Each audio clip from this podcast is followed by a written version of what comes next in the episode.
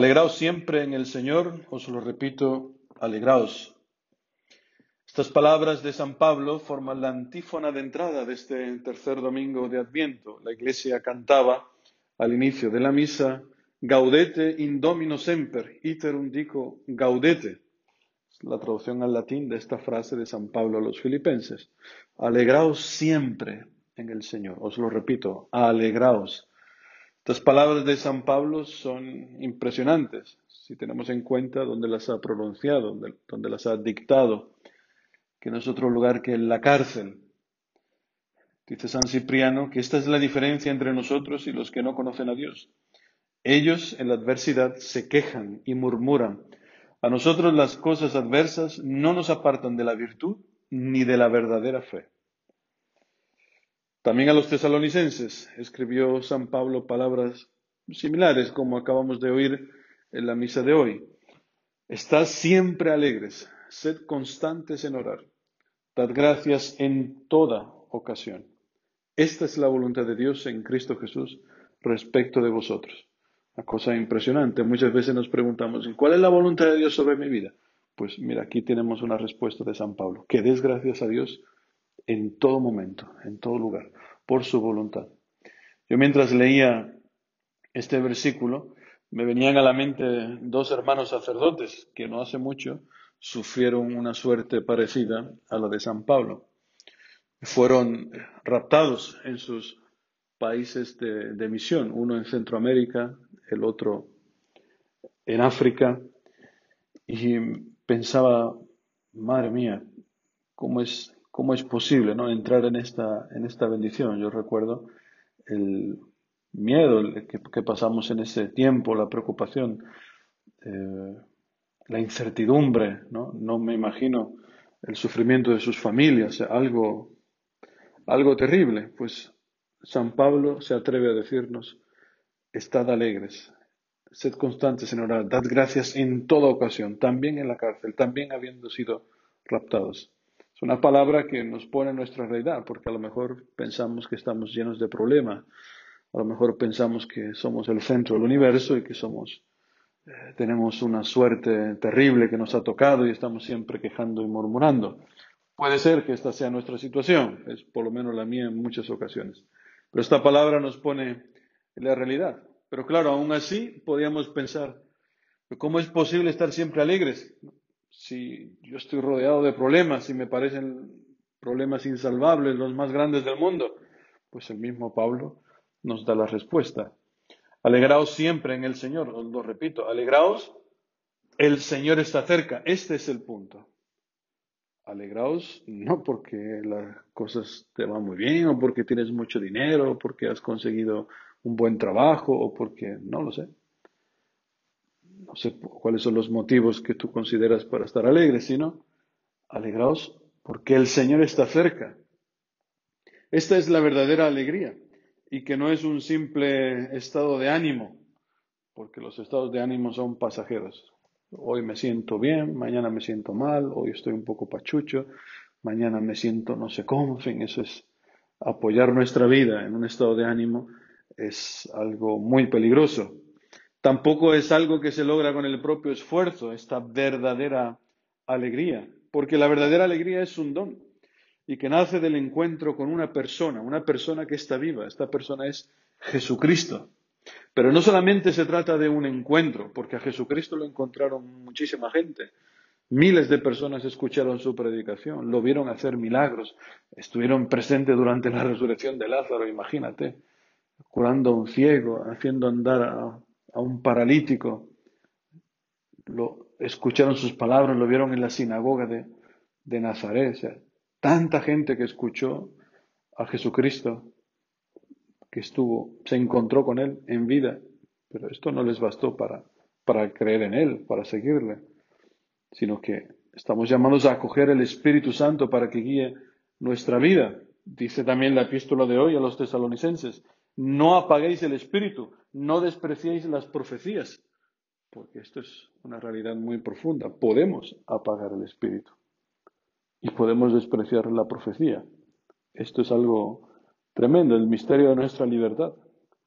Pues hoy la Iglesia nos pone un ejemplo contrario nos pone hoy a la Virgen María y a Juan Bautista.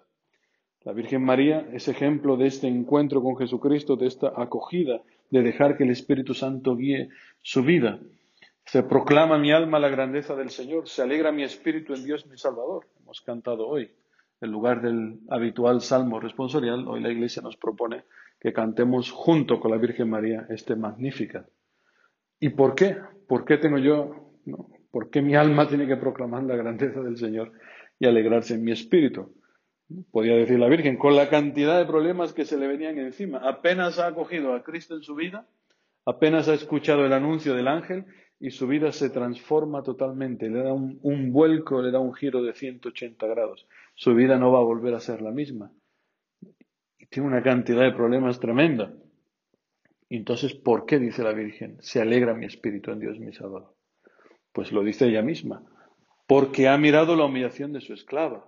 Porque el poderoso ha hecho obras grandes por mí. O sea, el Señor se ha fijado en mí. Qué cosa más Impresionante. Imagínate, también tú y yo lo podemos decir, pero ¿quién soy yo para que Dios se haya fijado en mí, para que me haya revelado sus planes, para que me haya escogido entre tanta gente? Que ha hecho grandes obras por mí. O sea, este es el verdadero motivo de alegría de la Virgen. El primero, la humildad. Para acoger a Cristo hace falta tener esta humildad de la Virgen María. Lo que pasa es que esta acoger a Cristo es acoger esta luz que va a hacernos descubrir que en nuestra vida hay muchas tinieblas y a veces no queremos reconocerlas. Pero el Señor viene como luz a expulsar estas tinieblas. No tenemos que tener miedo ni tampoco encerrarnos en el orgullo, porque el que se cree ya bastante bueno y se encierra en su autosuficiencia y en su pretendida bondad, el que se encierra en el victimismo, ¿no? Es que aquí soy yo el que sufre. Los demás tienen la culpa de todo. Pues el que se encierra en el victimismo no puede acoger a Cristo. Y el segundo motivo, decía la Virgen, lo que Dios ha hecho por mí, porque el poderoso ha hecho obras grandes en mí, por mí. ¿Qué es lo que ha hecho Cristo por mí? Pues esto lo escuchábamos en la primera lectura del profeta Isaías. El Espíritu del Señor, Dios, está sobre mí porque el Señor me ha ungido. Es Cristo. Se está refiriendo a Cristo. Cristo es el ungido. ¿Y para qué ha sido ungido? ¿Para qué ha sido elegido Cristo? Me ha enviado, dice el profeta, para dar la buena noticia a los pobres. Esto ha hecho Dios por ti y por mí. Nos anuncia la buena noticia, el querigma, que Dios nos ama de una forma incondicional para curar los corazones desgarrados. Está tu corazón hoy desgarrado, destrozado por el dolor, por el sinsentido, por los miedos, por las heridas que has sufrido en tu vida a lo largo de la historia, por tus pecados o los pecados de los demás sobre ti.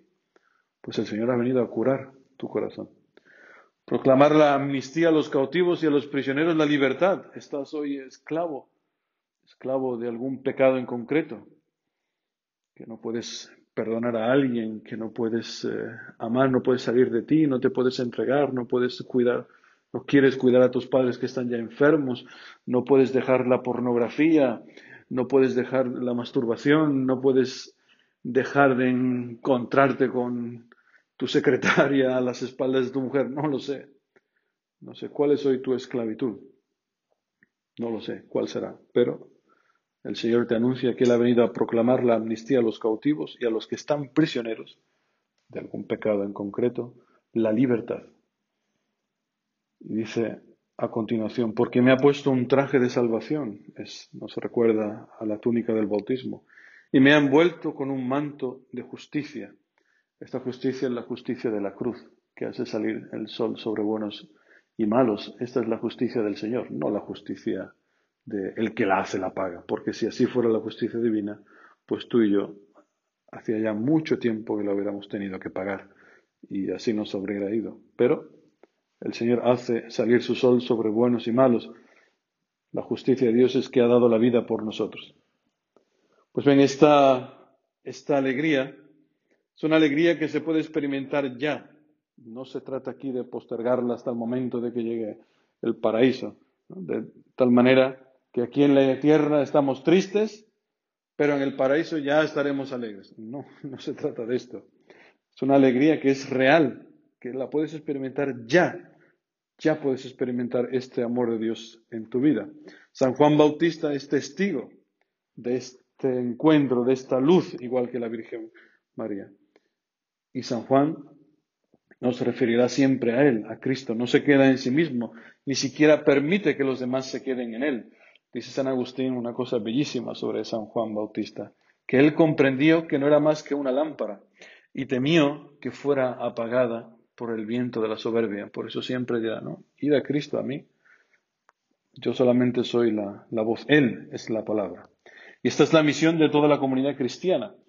Comunidad cristiana tiene que llevar la buena noticia del amor de Dios a todos los hombres. Hoy hay mucha gente, sobre todo aquí en Alemania, que piensa, no, hablar de misión, pero es como si fuera una ofensa, ¿no? Como si fuéramos ahí a, a conquistar países, no sé qué, qué piensan algunos cuando escuchan la palabra misión. Pero seguramente una visión totalmente equivocada, porque la misión de la Iglesia no es ir a conquistar países, sino simplemente anunciar este amor de Dios a todos los hombres. Y lo primero que advierten los hombres cuando nos encuentran no es nuestra voz, sino nuestra cara. Dice el Papa Francisco que hace mal encontrar cristianos con la cara amargada, con esa cara inquieta de la amargura que no está nunca en paz, Nunca, nunca un santo o una santa tuvo la cara fúnebre. Nunca, decía el Papa Francisco. También lo decimos en España. Un santo triste es un triste santo. Es algo que no se puede concebir.